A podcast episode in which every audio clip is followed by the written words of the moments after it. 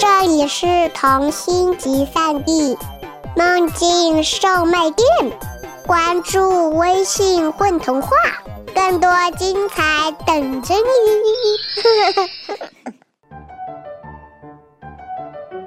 大灰狼来了。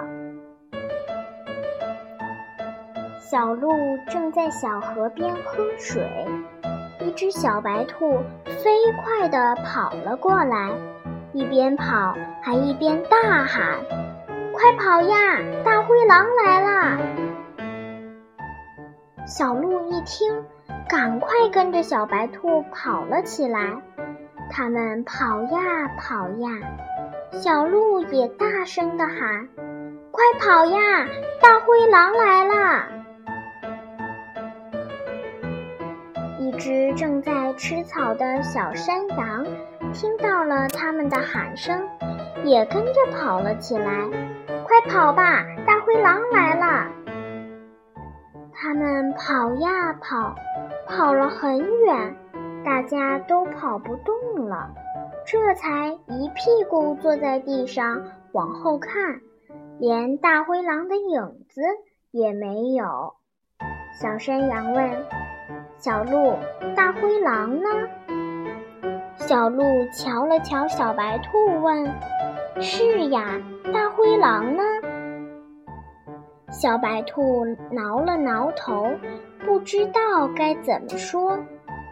这时，一只乌鸦飞了过来，说：“小白兔，你跑那么快干什么？我的话还没有说完呢。”小白兔看到乌鸦飞了过来，忙问。不是你告诉我说大灰狼来了吗？乌鸦说：“可是你没有听我说完。